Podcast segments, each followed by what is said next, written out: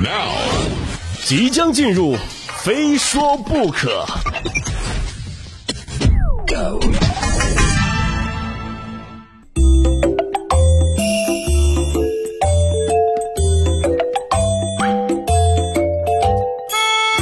人每次一说到亲子关系啊，很多网友呢都会想到一句话：不写作业母慈子孝，一写作业鸡飞狗跳。这确实啊，辅导孩子做作业这事儿啊，成为了很多家长和孩子之间呢非常难以逾越的一道坎儿。就有的家长甚至因为给孩子辅导作业啊，就被气到去医院做支架。放轻松啊，各位家长们，放轻松。咱们中国有句老话啊，叫做“有多大能耐，咱们办多大事儿”，对吧？我就想得很清楚，能辅导成什么样就辅导成什么样了，对吧？毕竟以我的水平啊，基本上我就我我就躺平了啊哈。但是有的家长不这样，就塞不进去硬塞，孩子学不进去的知识硬填。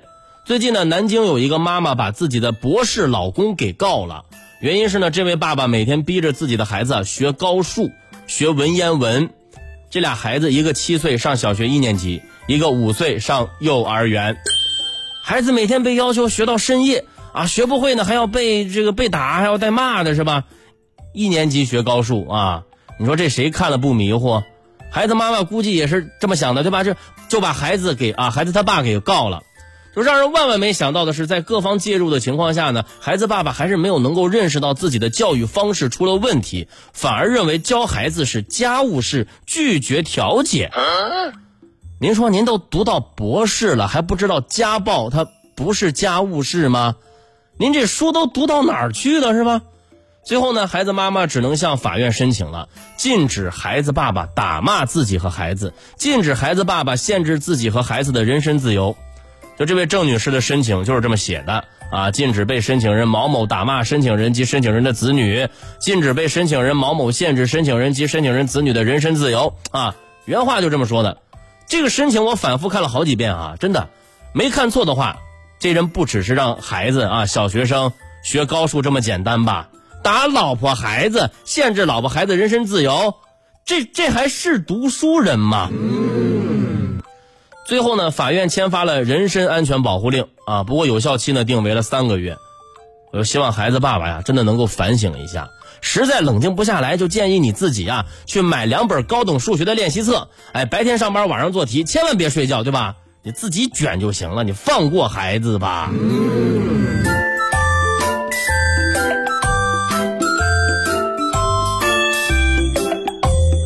就看完这事儿啊，大家都是什么样的想法呢？啊，不妨也发到我们的评论区啊，一起讨论一下。说真的，这样的虎爸那是那是真的虎哈。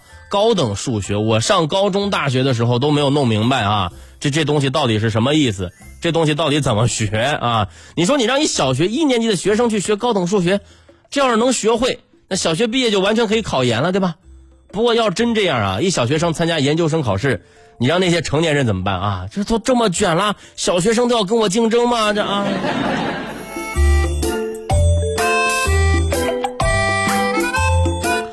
刚刚说到考研了啊，眼瞅着今年的研究生考试呢，马上就要开始了。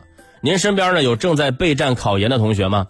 最近呢看到了一项关于考研的调查，哎呀，真的是把我拉回了十几年前呐，回忆不断的涌上心头。近年来呢，考研的人数越来越多，二零二二年呃考研初试已经进入倒计时了。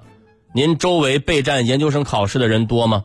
有调查显示啊，百分之六十七点八的受访者表示，周围备战研究生考试的人挺多的。受访者认为呢，在备考或读研的过程当中啊，能够提升学历，认识到更多优秀的人，还能开阔眼界。百分之五十三点七的受访者觉得呢，研究生学历的优势啊，依旧还是很大的。百分之六十二点九的受访者期待呢，学校能够帮助学生对考研形成理性的认知。调查中，百分之五十二点五的受访者啊是在读本科以及啊以下学历的学生，百分之四十七点五的受访者呢已经就业了。就是每年临近各种大考之前哈，我都会大言不惭的给大家压个题啊。终于又到了考研前夕了，最近又有网友啊在我们的互动平台让我帮他押题。来，朋友们，第一天第一场的第一题，选 C。哎。信我，你就试试。就开玩笑啊，就是看到热搜上说了啊，每年的研究生考试呢都会混进去一群人啊，他们的名字叫考研气氛组。考研气氛组是部分考研人的自嘲，指的是起早贪黑的备考，但其实自认为在假装学习，最后不一定能考上的那群人。你跟别人不一样，千万别把时间浪费在学习上。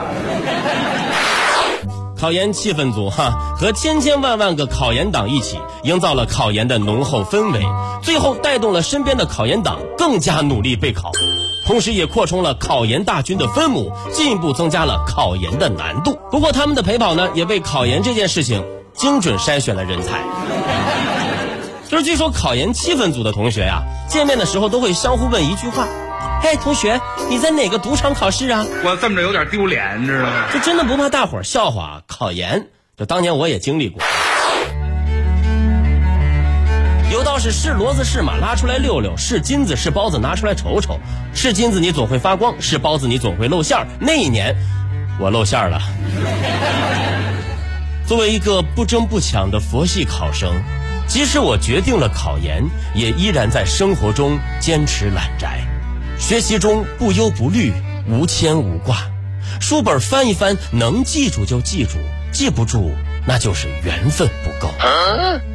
突然有一天，我意识到我不能再这样下去了，我要好好学习，好好听课。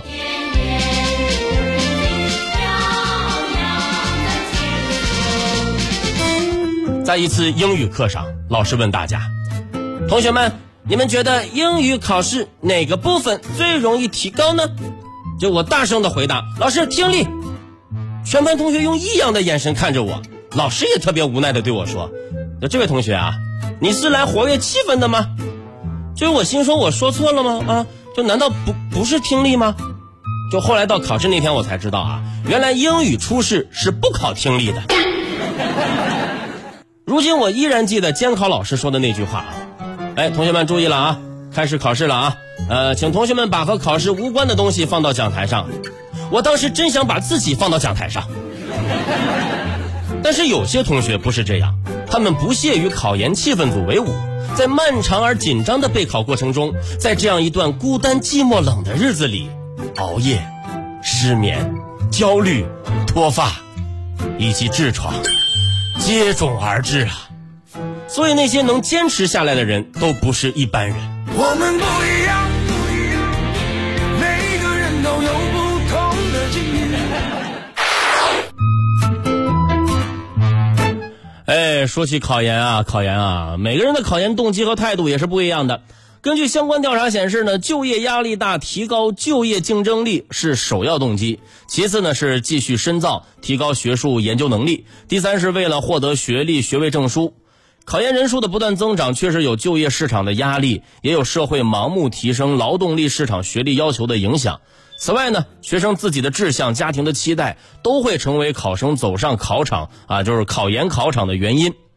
不过呢啊，就社会上还有一种声音，每年都有。就是说，即便你考上研究生啊，你本科就读的这个院校不是九八五或者二幺幺，意义就不大，因为有不少用人单位啊是以第一学历来筛选简历的。那这就是我们常常说的高校鄙视链。哎，不管你承不承认，高校鄙视链哈确实存在。九八五瞧不起二幺幺，二幺幺瞧不起普通一本，然后往后是二本、三本、专科、高职，甚至高校的鄙视圈啊早已经形成了派别。金字塔顶端就是清北、复交、浙科南啊。清华、北大、复旦、上海交大、浙大、科大、南大，再往后，蓝翔和新东方。哈，这高校鄙视链是怎么形成的呢？原因很多啊，一两句话今天真的说不清楚。解决这个问题啊，靠谁也都不如靠自己，自强自立，勇于作为，干出一番事业，谁还会鄙视你？说对不？当然，不管您是出于什么样的原因选择了这条路啊。都希望您能够坚持到底，不要辜负了自己一年多的努力。马上就要考试了，这几天呢还能再刷刷题啊，看看书啊。如果同一个寝室有一个学霸室友，不妨在学霸的带领下，咱们认真的再总结一下。每年都有很多带着同学们考研的学霸室友登上头条啊，有这样的室友特别的幸福。和这些中国好室友比起来，真的我就觉得自己我也不差什么。哎，我上学那会儿啊。全寝室只有我一个人能真正做到为别人考虑，有一天早上我起得很早，看着室友们都睡得很香，我生怕吵醒他们，所以我动作很轻，连出门都小心翼翼。回头看了看他们，哎，算了，还是快走吧，不然赶不上考试啊。考完回来之后呢，还在他们还在睡觉啊哈，我也躺在床上装作什么都没有发生过的样子。